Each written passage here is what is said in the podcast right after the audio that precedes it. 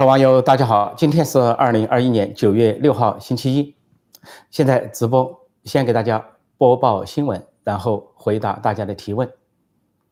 中国呢不祥之兆一个接一个，在呃两天又传出啊，九月四号在延安说是大片的延安窑洞倒塌，那么有相片有视频为证，说这个事呢发生在九月四号，呃说是陕西呢，原因是陕西连降大雨或者连降暴雨。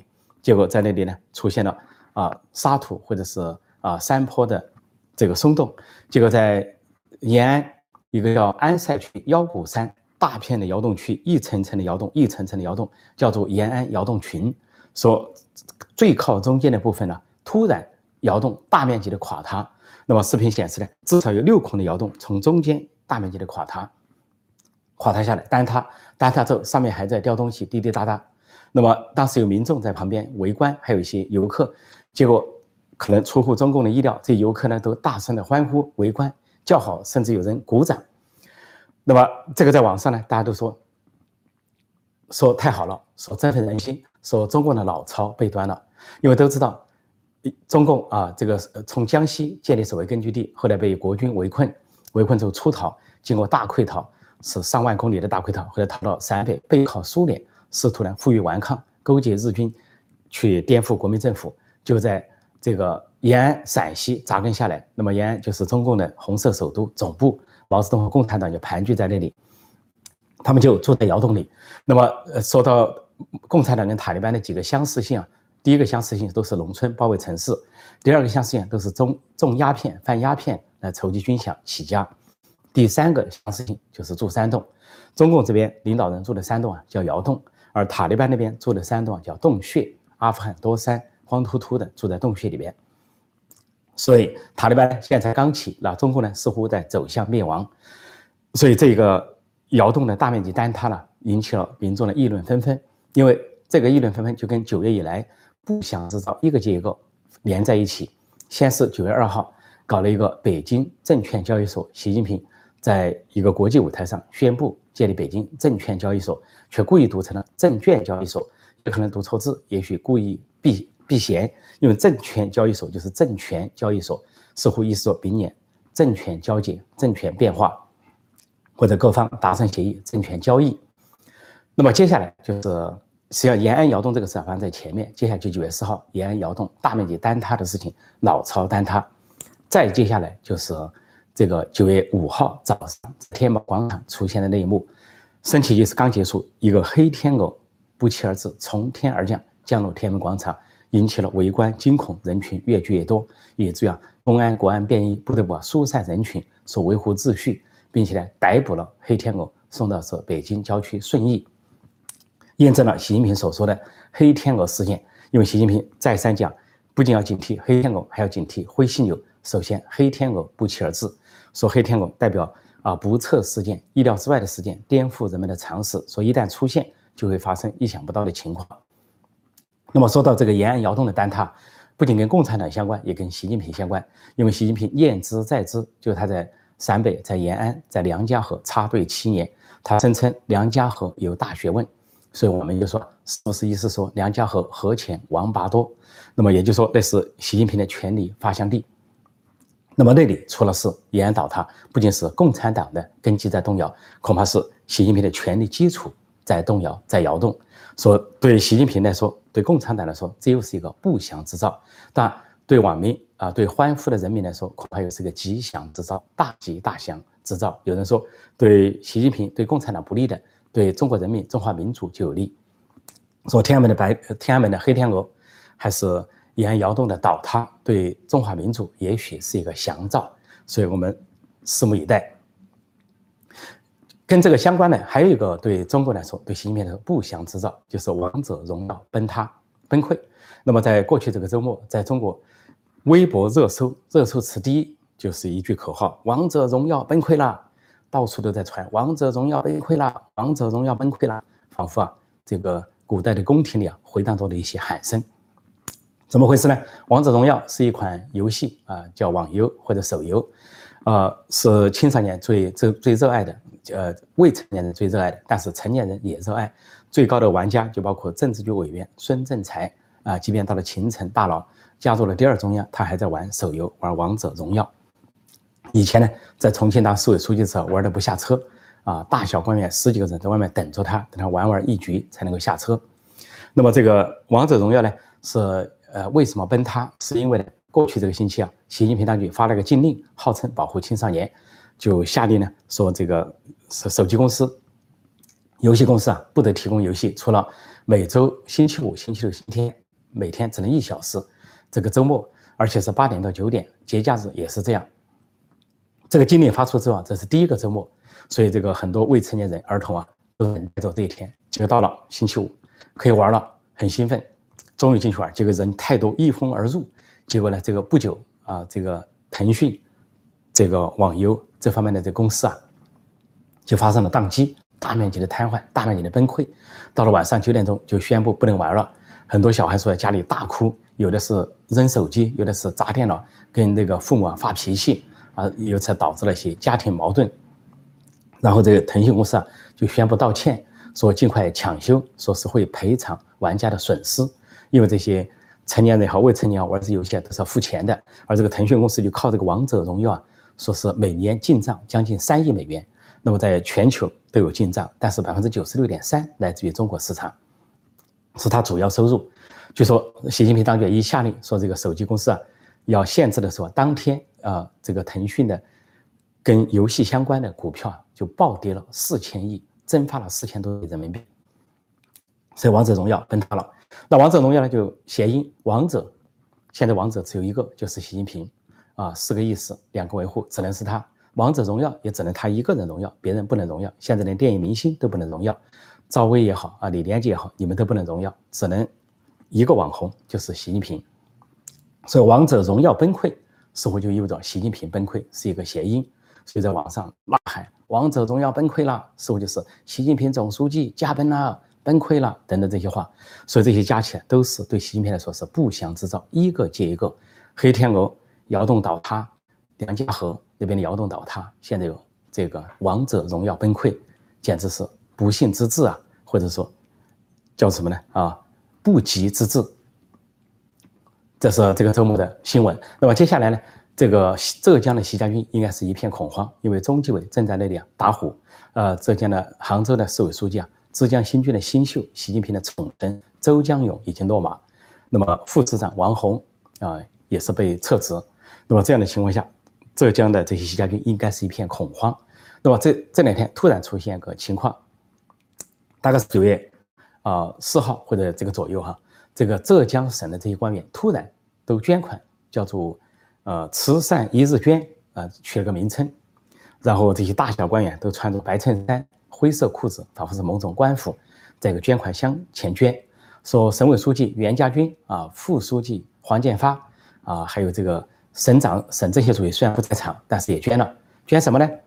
捐一日工资，他们一天的工资，我们不知道捐了多少，一天的工资也不清楚是多少。有的网民就开玩笑，说阿里巴巴捐了一个亿啊，一千亿啊，腾讯捐了一千亿搞共同富裕，而浙江省委、省政府还有各市的那些捐款是一天的工资，啊，说这个太不成比例了。其实他们的钱绝对不止这一天的工资，就说是他们的真正的收入，灰色收入。因为那个周江勇，杭州市委书记啊，习近平的宠臣，最被揭发出仅仅是蚂蚁呃蚂蚁金服要上市，他就紧急啊。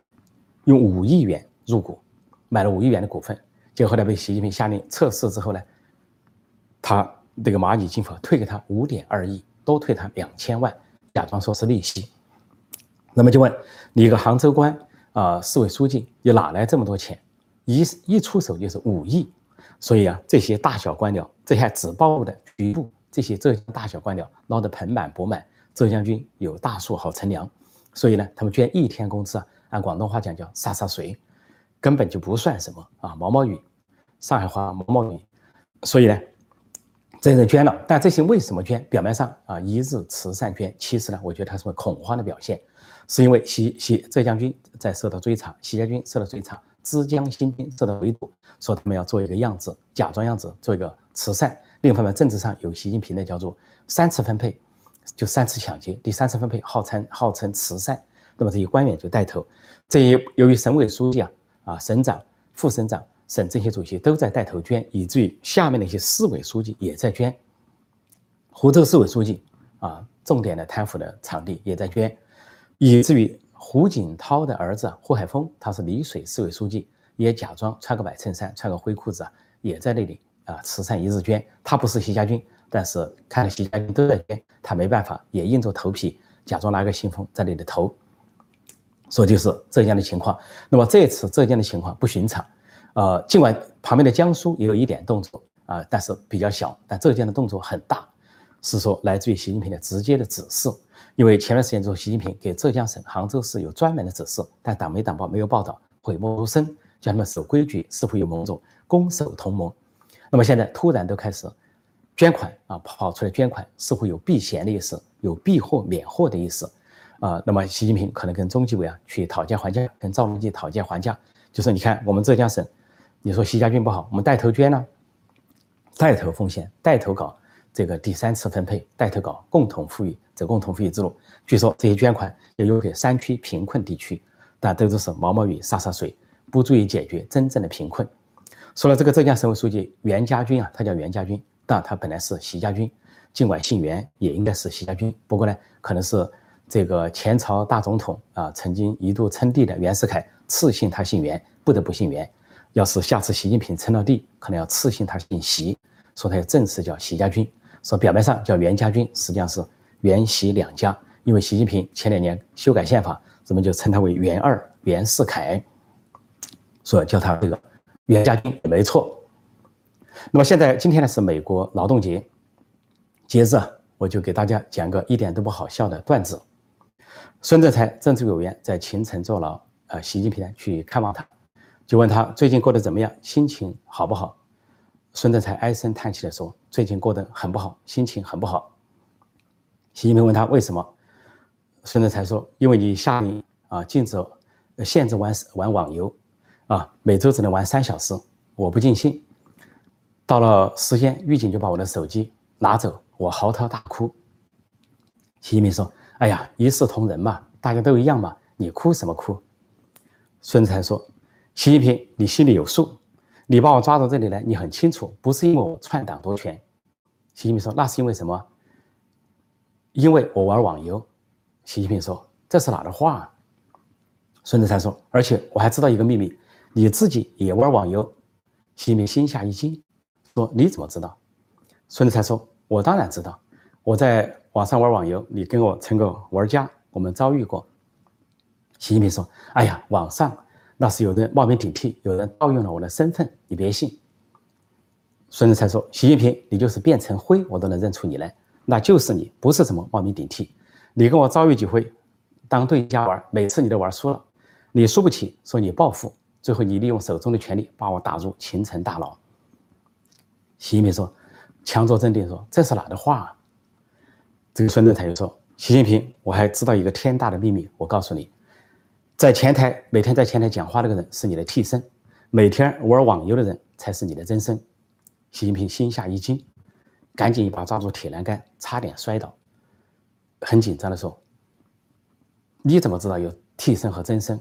那我问你，孙政才，现在站在你面前这个人是替身还是真身？”孙政才说：“是真身。”习近平说：“你怎么知道？”孙政才说：“那个替身的习近平啊，假装什么都不怕。”但是真身的习近平什么都害怕，我看你这个害怕的样子，你就是真身。习近平一听啊，心下一惊，身子一晃，又一把抓住铁栏杆，才勉强站稳，然后赶紧说：“老孙啊，小声点，小声点，说这可是天大的机密，党后国家的最高机密啊！虽然你到了第二中央工作，但是你不能够泄露这个机密啊，不能够泄密啊。”孙才说：“你不让我玩电游。”你不让玩网游，我就泄密，我就要泄露这个党和国家的最高机密。习近平赶紧说：“哎呀，老孙呢，有话好商量，有话好好说。”孙才说：“我要玩网游。”习近平说：“哎，让你玩网游，让你玩，这好说。”孙才说：“不受限制的玩。”习近平说：“好好，不受限制的玩，不受限制的玩。”孙才又说：“你也玩，你跟我一起玩。”习近平说：“好好好，我也玩，我跟你一起玩。”然后孙政才又大声说。你进来陪我一起玩。习近平一听，心头一震，身子一晃，赶紧抓铁栏杆。这回呢，一手抓了个空，一跤坐在地上，当场摔了一个坐骨神经痛。好，我暂时就讲到这里，现在回答大家的提问。呃，提醒新来的观众啊，记得点击订阅本频道，并按下小铃铛，也收到及时的节目通知。我来看看大家有什么提问。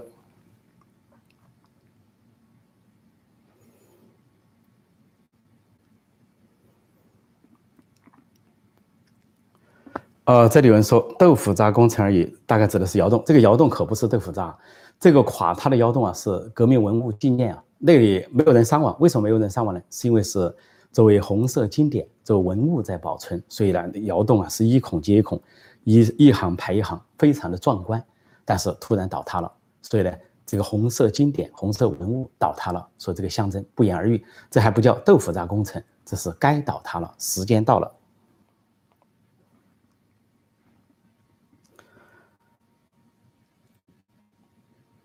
呃，再看看相关的提问哈。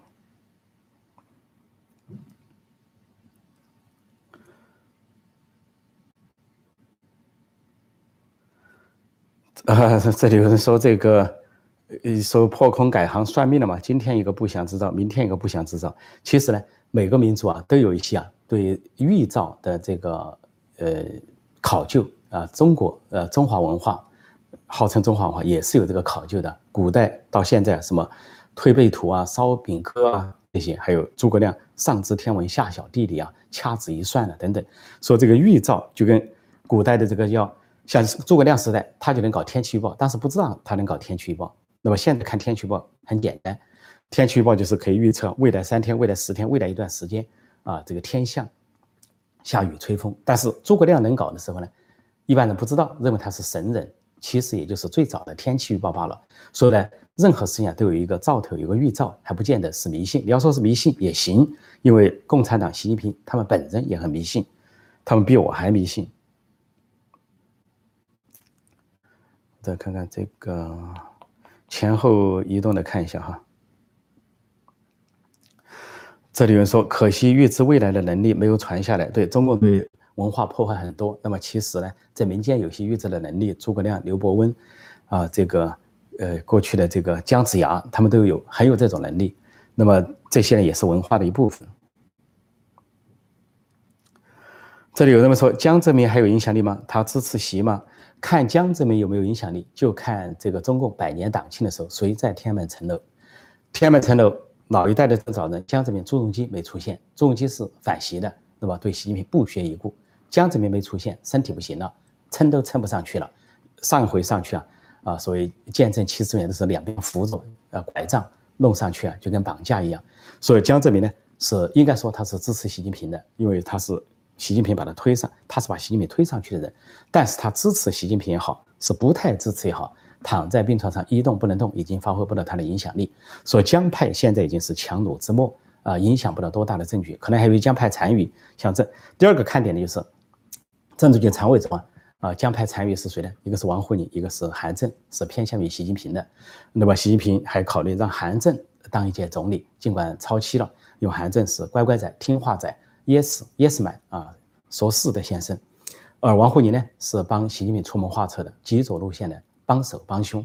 所以从这个光谱你也看出，中共高层呢，除了栗战书是亲密战友，王沪宁、韩正是风派人物，偏向于习。但习要倒霉了，他们也会马上。抽身，那么另外的其他人团派还有中纪委书记啊，团派像李强、呃李克强、汪洋，中纪委书记赵乐际是习近平的对立面，这个光谱很清楚。那么再讲到北戴会，北戴会的影响力，江泽民由于不能起身，已经没有影响力。北戴会中的江派老人普遍偏老，而团派的胡锦涛那一代的人，还相对来说是年轻的老人，胡锦涛、温家宝还发挥了很大的影响力，所以这个光谱很清楚。说目前非要把这个习近平跟啊江弄在一块儿啊，或者说在斗争，或者说什么是有点勉强。就跟前几年老有人分析了，这个人出事，那个人出事是孟建柱。我为什么没讲呢？好，我认为的根本不存在。客观分析，尽管我理解我们的法轮功朋友啊，有些人喜欢把这个嫁接起来，但是孟建柱我提都不提他，因为这是个过气的人物，没有什么人倒霉跟他有关，有关无关他都无所无所谓。孟建柱也就是退休的人，也不会倒霉。说老把孟建柱拿来谈，浪费了很多的时间和精力。所以我就跟你说了，这个看事情啊，尽可能客观，这个有主观意向很好，但是客观的分析比较重要。窑洞是龙兴之地，对这个窑洞垮了，大家就知道是什么意思了。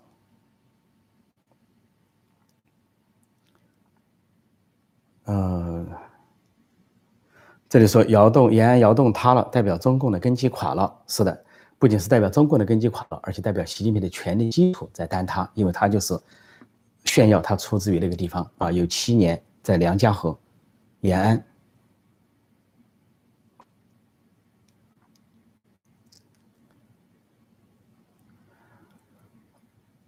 这里说，呃，陈老师，中共又提了五个上将，是在备战吗？那么这个新闻我还去看一下。这个习近平提上将已经不规律了，一般提上将，正常的情况是八一建军节或建军节前夕，比如七月三十号、七月三十一号。但是这几年习近平乱套了，比如今年又一次乱套。那么前两年有一次呢，整年都没有提这个上将，比如二零一八年又出现了七月政争、七月政变，政治老人到中南海问责于习近平，发生了海河之争。说政治老人支持汪洋取代习近平，那年没提上将，到了二零一九年就连续的提上将，两批提，提了很多。那么到了这个今年呢，又不正常了。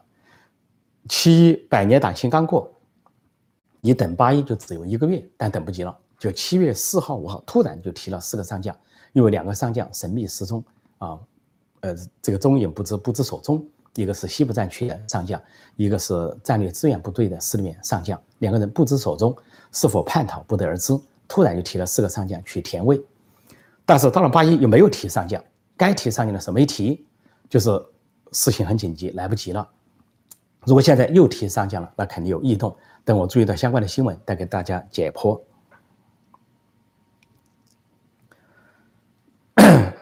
这就说明啊，党内斗争很激烈，影响的军内斗争也很激烈。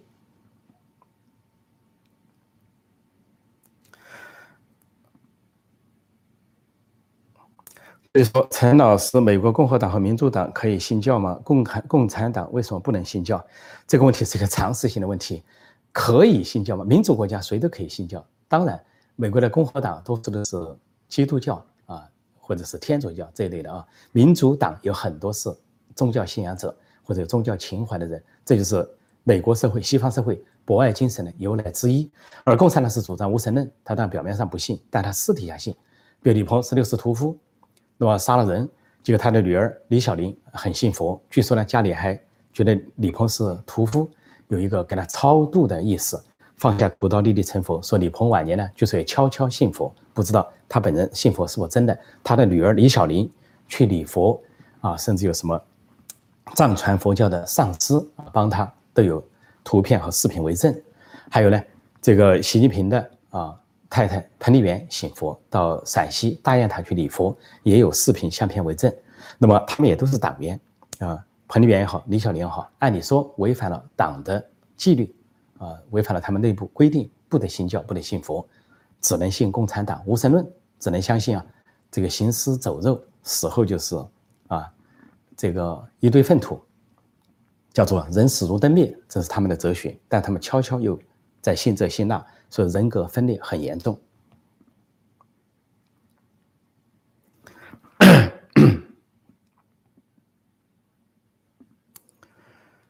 历史总是惊人的相似，没错。哦，这里说《王者荣耀》怎么了？《王者荣耀》到网上去看哈，微博热搜第一就就五个字：《王者荣耀》崩溃了。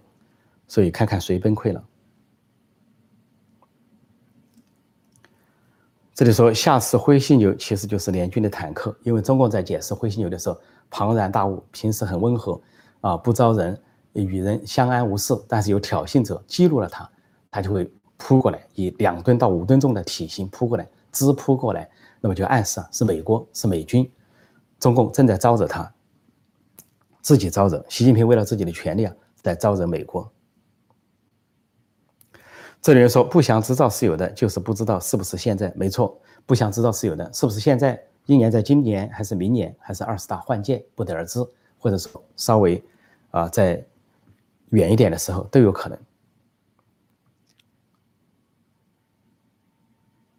这里有人说，请教陈老师，王沪宁有没有什么迹象显示他越来越往反西阵营靠近？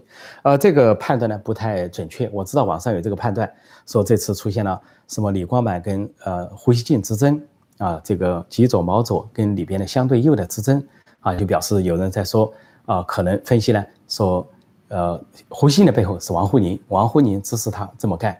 这个分析呢，呃，只能说一家之言哈，或者一个角度，因为大家。百花齐放，百家争鸣。我也尊重别人的判断，别人的看法啊，这个我也不提批评。但是我个人的分析呢，这个王沪宁是一个，首先要了解他的派系色彩，他出自于江派，是江泽民，呃，江泽民啊，曾庆红重用的人，三朝帝师辅佐过江泽民，呃，胡锦涛还有习近平。那么这个人的特色呢，是江派，但他也是风派人物，见风使舵，尽量不往自己啊政治风险上搁。他有个名言叫“夹着尾巴做人”，所以呢不招事，说他。跟江泽民就忠于江泽民，给江泽民炮制三个代表；跟胡锦涛就表现的忠于胡锦涛，给胡锦涛炮制了科学发展观；跟习近平他投其所好，就炮制了这个所谓新时代中国特色社会主义。现在党媒党报成天都是在习近平新时代啊什么思想照耀下，就跟文化大革命说的毛泽东思想照耀下一样。说这个人呢就深得这三个啊领导人的欢心，但是呢他自己又是个风派，他如果看到习近平强势。那么他就靠习近平。如果看到习近平啊不妥了，权力根基动摇了，反西势力声浪大了，他也会往那边靠一靠，但是也不明显。但思想上、精神上他是极左路线，跟习近平是一家的。说李光满那个文章似乎文革扫荡一切，扫荡牛鬼蛇神，是多年来王沪宁和习近平的主张，这是完全符合王沪宁、习近平、习家军的极左思想。所以说，在这个时候，王沪宁跟李光满不一样，这个说不过去。还有这个说胡锡进发言代表了这个王沪宁说不过去，王沪宁没那么大胆子，他是夹着尾巴做人的人，他手上他是一个秀才出身，没有当过地方官员，就是以书生当了政治局常委、书记处常务书记，手上没有多少的实权，所以呢，他既没有那个实权，也没有那个胆量，同时风派人物夹着尾巴做人，不太可能这次胡锡进后面是他，而胡锡进也会算计，胡锡进比王沪宁还能算计，胆子比他稍微大一些，胡锡进绝对不会因为。王沪宁支持他，他去写这个文章反驳，一定是他判断党内有更多的派系，党内的其他派系、团派、政治老人、其他的反西阵营都反对这件事，胡锡进才能够说话。他得到多方面的支持授权，他的语言都说了，他说在党内公开的私下，他了解没有这个政治动向。所以从这个角度来讲啊，这个角度来讲，所以说王沪宁在靠向反西阵营。还不能做这个判断，他是风派，随时可能靠近。但是胡锡进这次这个事背后不是王沪宁，是整个的反西阵营，迫使习近平、习家军往后撤。说我说他后退五十里，暂时后撤，并不意味着他就认输了，他还会斗争，还会斗争。我再看看死了多少人，大概是问延安窑洞的倒塌。延安岛窑洞倒塌没有死人，因为这是一个。经典文物，呃，这个窑洞群叫做，啊塞，这个安塞区腰鼓山。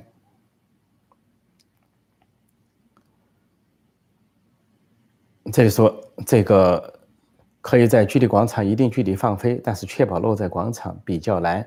对这个黑天鹅降落的事情，我后来看了很多网友的议论，觉得很奇怪，就说是不是有人事先就放在那里了，比如放在笼子里，突然走出来，或者是趁夜半的时候，因为要从外面飞那么远，准确落在。啊，国旗杆下面这个很难，然后有人放飞落在天安门广场也很难，啊，说动动物园飞来，准确度还有从野生动物园都很难，说这个黑天鹅事件恐怕背后啊有神秘的这个党内的一些猫腻、一些玄机在里边，恐怕习近平他们呀要成立一个专案组去调查啊，九月五号黑天鹅事件，天安门广场的黑天鹅事件。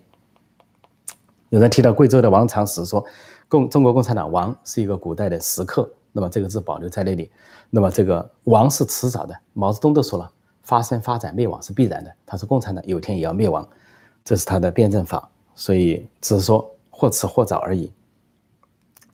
河南郑州的官场怎么样？呃，前两天我讲了，习近平尽量包庇，处理了九个芝麻官，但是处理是疫情的官员，而不处没有处理洪水的官员。但是也可以说，国务院中纪委的调查还没有结束，并不认为，我并不认为河南的习家军就安全了。有些信息快闪说河南换了市委书记，有的信息快闪说换了省委书记，但是马上又被删除了，表明呢斗争很激烈。由于时间关系啊，我今天暂时讲到这里，感谢大家的光临和高见。提醒新来的朋友，记得点击订阅本频道。并按下小铃铛，以收到及时的节目通知。那么下次节目再见，谢谢大家。